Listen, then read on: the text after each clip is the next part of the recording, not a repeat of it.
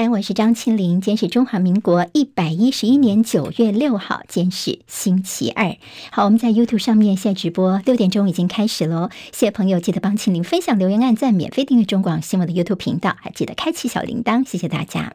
天气方面，今天台湾附近的水汽稍微增加一些，天气变得有点不稳定，各地都可能会有局部短暂阵雨或雷雨。在中秋节连续假期，礼拜五就开始三天的时间了。礼拜五的时候呢，北部是早晚舒适偏凉；礼拜六中秋节当天跟礼拜天呢，西半部来说天气晴朗，蛮适合赏月的。至于东半部呢，在中秋节当天早晚会有些零星短暂雨，所以有可能只在云缝当中来赏月。这是在中秋节的这样的一个天气状况。美国股市间，由于是他们劳动节，所以休市一天。好在油价部分，看到了油国，这是石油输出国家组织跟俄罗斯在内的结盟产油国，他们昨天决定要以量制价。好，因为不满经济衰退，引发了油价的下跌，所以说从十月份开始，每天要减少供应十万桶的原油。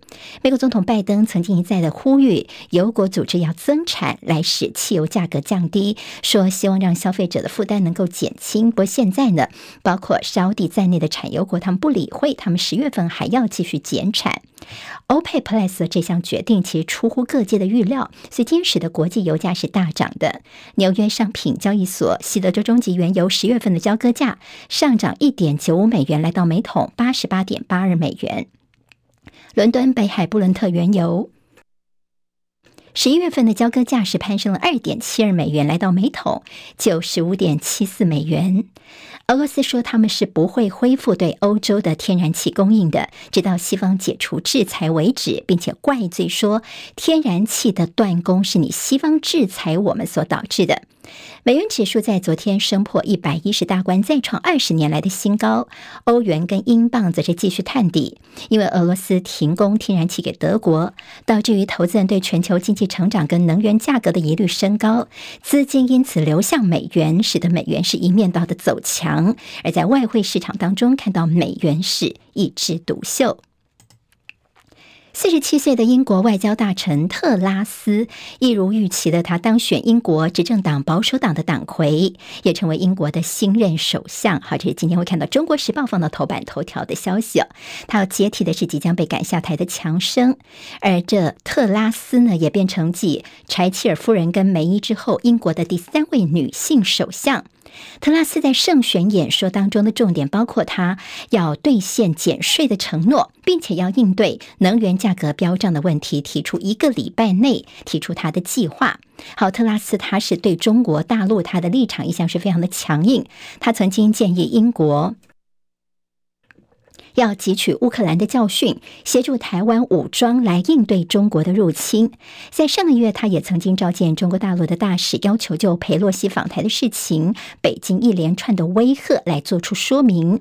好，特拉斯他有意把中国的威胁等级调升到这迫切威胁，也就是跟俄罗斯是相当的。他也曾经说呢，G7 应该成为应对中国威胁的。经济版的北约，这也预示着在特拉斯他的上台之后呢，中英的关系恐怕是进一步的恶化了。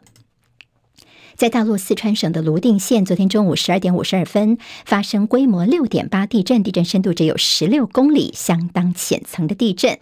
在四川当地部分道路、通讯、水电中断，救援工作持续。现在伤亡的统计至少已经四十六人丧生，十六人失踪。而中国大陆国家地震的响应级别已经提升到了二级了。在中共国家主席习近平方面呢，也只是解放军跟武警部队要配合当地的救灾。而在成都封城四天之后，他们再宣布严封三天。昨天中午发生四川的这个强震，大家就开始讨论说，往外跑到底算不算违法呢？在网络上面有相当多的讨论。社会消息，在新北市永和区昨天发生骇人听闻的分尸案，五十四岁的梁姓男子尸体在住家被发现，他的头颅跟肢体不全，只剩下躯干跟他的左脚，已经死亡至少三天的时间。现在警方锁定跟他同住七十三岁的他的大哥设有重嫌，好，这对兄弟常常争吵，还曾经这闹上了法院，现在正在积极的缉捕。这是永和地区在四年内的第三起分尸命案。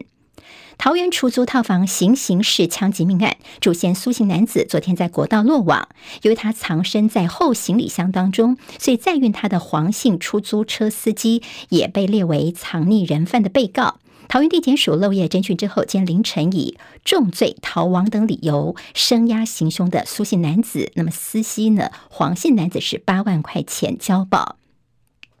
违反儿少各资处理相关规定，爱尔兰他们重罚了 Instagram，就是社群媒体 IG，罚他们多少钱呢？天价四亿五百万欧元。好，接下来进行十分钟早报新闻。我们用十分钟时间快速了解台湾今天的日报重点。好，我们今天先从跟疫情有关的，马上礼拜五开始就三天的中秋连续假期了。联合报今天头版头条标题叫做“双北禁中秋河滨烤肉”。好，其实不是只有双北而已哦，像台南跟高雄呢，他们也担心疫情由北往南扩散，所以呢，下面都宣布说呢，一些呃在河滨啊这些烤肉场所不开放。好，在台湾呢，大家很习惯在中秋有烤肉这样的活动，但是现在疫情其实已经是来势汹汹了，所以呢，王必胜指挥官告诉大家，三种人不要参加这样的一个聚会，避免感染。哪三种人呢？第一个是如果是没有接种疫苗的长者，第二个是免疫不全的人，第三个是幼儿哦。那么不要参加这样的一个中秋聚会活动、烤肉等等，好，那么都要特别的小心。那么在这样的一个中秋期间呢，提醒大家几个重点，比如说你要唱歌的话，记得要戴口罩，还有就是呢，不要去。呃，走动去什么敬酒啊、敬茶，这些都很容易会造成一些传播的扩大。昨天的数据，昨天本土是两万三千九百多例，这个数字好昨天是礼拜一，照理说应该要比较低一点，但是这个跟上个礼拜一相比较呢，确诊数已经增加了百分之十八点七，这代表我们的疫情真的在往上走哦。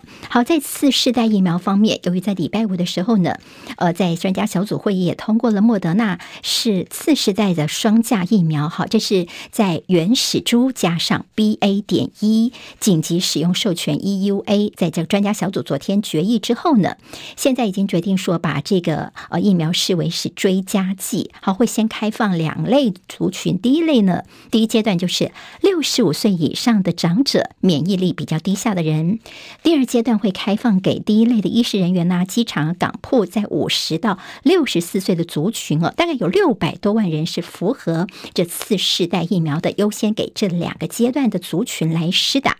指挥中心告诉大家说，说原则上我们不会开放给五十岁以下的，因为呢，像是这些年轻啊、健康族群，其实他们好像就打了这样的追加剂之后呢，效果也有限哦，所以就是长者为优先。在这个月底，我们大概会看到两百万剂的次世代双价疫苗。好，这张尚淳呢，也是我们的行政院首席防疫顾问，特别告诉大家说，呃，在经过了这个中和抗体的几何平均效价，你就发现说，我们现在进来的这个就叫做原始株加上 BA. 点一的次世代疫苗，其实你现在来对抗 BA. 点四、BA. 点五，其实也是效果不错的，比第一代疫苗以前的疫苗呢，大概要一点六八倍。也就是说，对抗这种 BA. 点四、BA. 点五。还是有效的，大家千万不要说呃就不去打哦。好，那么这也是跟这阵子的一些争议有关系的。因为昨天发现了第一例的重复感染 BA. 点四，好，这个人呢，他是在六月下旬的时候曾经感染过 BA. 点二，结果在八月的时候又出现了发烧，这次确定是 BA. 点四，这是国内的首例。所以指挥官告诉大家说，呃，在四到六月份你曾经感染这确诊者，可能你的整个保护力在衰退哦，所以该防疫还是应该要做。好。另外，呃，在我们昨天所宣布的，欧美等从九月十二号开始，好，包括像呃美加、纽澳、欧洲跟我们的邦交国的国民入境免签证待遇，从中秋节回来哦，下礼拜一开始呢，就是免签证入境。好，大家看起来说，哎，我们的国门要放宽吗？很抱歉呢，因为回来台湾之后，他们进来还是要三加四隔离，所以旅行业者就说，哎，来台湾还是要隔离，这对外籍人士来说，还是要隔离，他们的诱因不大哦。那么在再加上现在是不能够组团出国，旅行社也不能够接待外国人，也就是说，现在看起来这种免签好像是玩文字游戏，对我们的旅行业其实帮助并不大。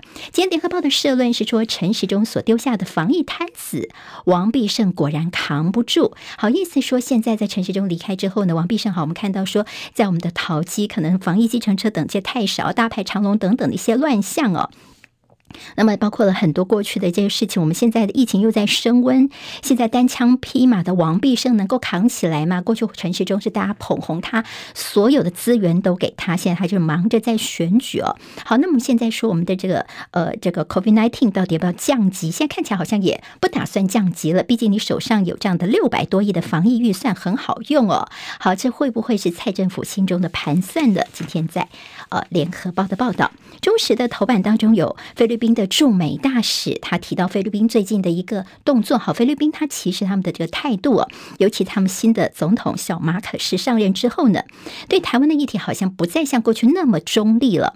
因为呢，这个菲律宾驻美大使说，如果台海发生冲突的话呢，我们菲律宾可能会允许美军来用我们的军事基地哦。好，那么代表说美军你可以来用我们菲律宾的军事基地，那么代表菲律宾的立场改变了吗？其实如果往内页去看的话呢？呃，在内文当中有提到，其实菲律宾啊跟北京方面其实也是有些示好的，比如说他们在上礼拜，他们的外长曾经说愿意就南海的油气开发来重启协商谈判呢，所以菲律宾尤其在南海这边的角色跟立场是国际上所高度关注的。联合报今天在内页，还有自由时报都提到是。好，我们看到在无人机方面呢，国防部昨天所公布的鱼跃海峡中线，其中呢特别公布了共军的一架 BZK 零零七机型的这样的一个大型的无人机，它的呃航机图。好，那么这样的一个做法，在过去呢可能侵扰我们金门大部分都是小型的民用空拍机，但是这次呢算是共军的大型的无人机。好，在过去其实也曾经有过，但是这是我们第一次公布它的航机。哦，好，那么现在呢，这个大型的无人机，他们到底呃的续航力啦，包括可以十六到二十四个小时左右，好，引起我们的关注。当我们的总统府副秘书长黄崇彦呢说，这大陆的无人机就是要测试我们的底线啊，看看我们的紧张哦。他说，你老是用无人机到人家家里面来，这是窜访，好，窜就是窜窜改的窜呢。那么到底这个蔡总统对最近我们的国防部的态度，是不是觉得说我们的反应不好呢？黄崇彦就说没有这回事，他并且说，如果大家觉得有奇怪的邻居的话呢，记得门要关好，而且要设好警报。好，到底安倍国葬谁出席呢？我们跟日本方面还在磋商。昨天有联电创办人曹兴诚，还记得吗？他之前里面呃，在一月一号的时候呢，他的国际记者会那时候跟中天杠上了，他说中天是匪台哦，甚至直接呛中天的记者说啊，你的问题我不回答，你们这个台哦到处诽谤哦，我真的是你怎么还有脸站在这里呢？等等。好，那么中天昨天提告了，就等于说呃，曹兴诚是妨害名誉、妨害民主自由、妨。妨害新闻自由，所以呢，求偿五亿元。好，曹兴诚昨天哈哈大笑，他说：“哎呀，好，你现在要告我是不是？那你这是诬告嘛？等于说呢，你到时候败诉之后，我就反告，我要你赔偿五十亿元，用在加强国防。”自由时报今天在内也提到说：“哎，曹兴诚之前说要黑熊勇士，还记得吗？大家说在平均就训练费两百块钱的黑熊勇士哦。